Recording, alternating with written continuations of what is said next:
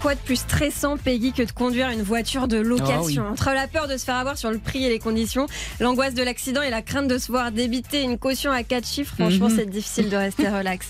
Mais moi, j'ai envie que pour vos prochaines vacances, vous soyez aussi à l'aise au volant de votre Toyota Yaris de loc que Ryan Gosling au volant de sa Chevrolet Malibu 73 en drive. Petite rêve ciné pour David. Ah oui, Et pour ça, j'ai 5 conseils à vous donner. Et alors, première question, vers qui on se tourne pour louer une voiture? Alors, vous pouvez passer soit par un comparateur de prix, euh, vous avez un comparatif entre plusieurs agences, mais attention parce que ces comparateurs euh, ne sont pas, pas- parfois pas très clairs, je trouve, sur les conditions de location.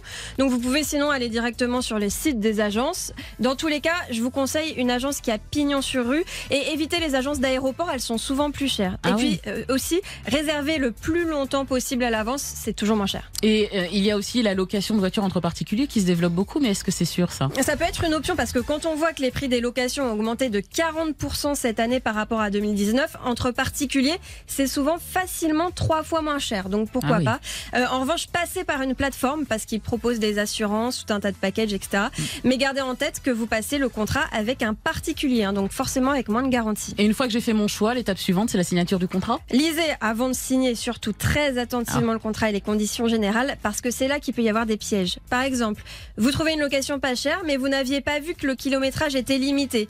Euh, aussi faites attention aux options qui sont parfois facturées hyper chères, les GPS, les sièges auto. Ah ouais Vous pouvez rapidement faire grimper la facture d'une centaine d'euros voire plus. Alors si vous pouvez emmener avec vous votre propre matériel, c'est une économie. C'est vrai qu'on peut se voir refuser une location si on n'a pas la bonne carte euh, bancaire Oui, de nombreux loueurs réclament une carte de crédit et refusent les cartes de débit. Alors, de débit, ça veut dire vos dépenses débitées immédiatement. Ouais. Crédit, c'est les dépenses débitées à la fin du mois. C'est écrit sur votre carte. Euh, la différence pour le loueur, c'est tout simplement en fait qu'avec la carte de crédit, il a un délai plus long pour débiter votre caution si nécessaire. D'accord, mais d'ailleurs justement, si euh, il y a un sinistre avec un véhicule de location, comment ça se passe? Bah, tout dépend de l'assurance que vous avez souscrite et d'ailleurs, c'est pour ça que c'est hyper important de vérifier ce que vous avez avant de payer. Dans tous les cas, vous avez une assurance au tiers incluse dans le prix de la location, c'est obligatoire.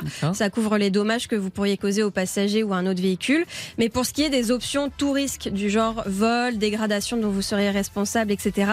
Si c'est pas prévu par le contrat, bah, soit vous prenez la complémentaire proposée par le loueur, mais vérifiez bien que la franchise est pas trop élevée parce que souvent c'est le cas. Soit vous pouvez vous renseigner auprès de votre assureur auto habituel. Et dernière possibilité, je vous en parlais hier, ça Ouais. vaut aussi pour les locations de voitures. Certaines cartes bancaires vous Donc renseignez-vous. C'est important d'être couvert pour tout, mais inutile de payer deux fois pour rien. Ok, bon Charlotte, là j'ai bien tout vérifié. Je peux aller chercher mon véhicule maintenant? Impatience Peggy, je vois que vous êtes pressée de prendre la route. Avant de passer la deuxième, vous allez d'abord faire le tour du véhicule avec le loueur et remplir l'état des lieux.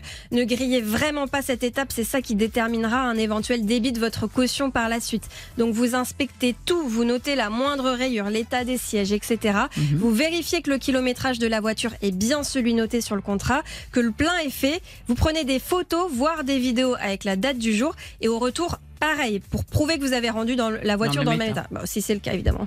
Oui, mais bon, je peux y aller maintenant ou- Allez, roulez jeunesse. Et mon dernier conseil quand même de mamie Charlotte, conduisez prudemment. Je vous dis ça, c'est pour votre sécurité évidemment, mais c'est aussi parce qu'en cas d'infraction, vous allez non seulement payer l'amende, mais en plus des frais de dossier facturés par le loueur et la facture peut grimper très très vite.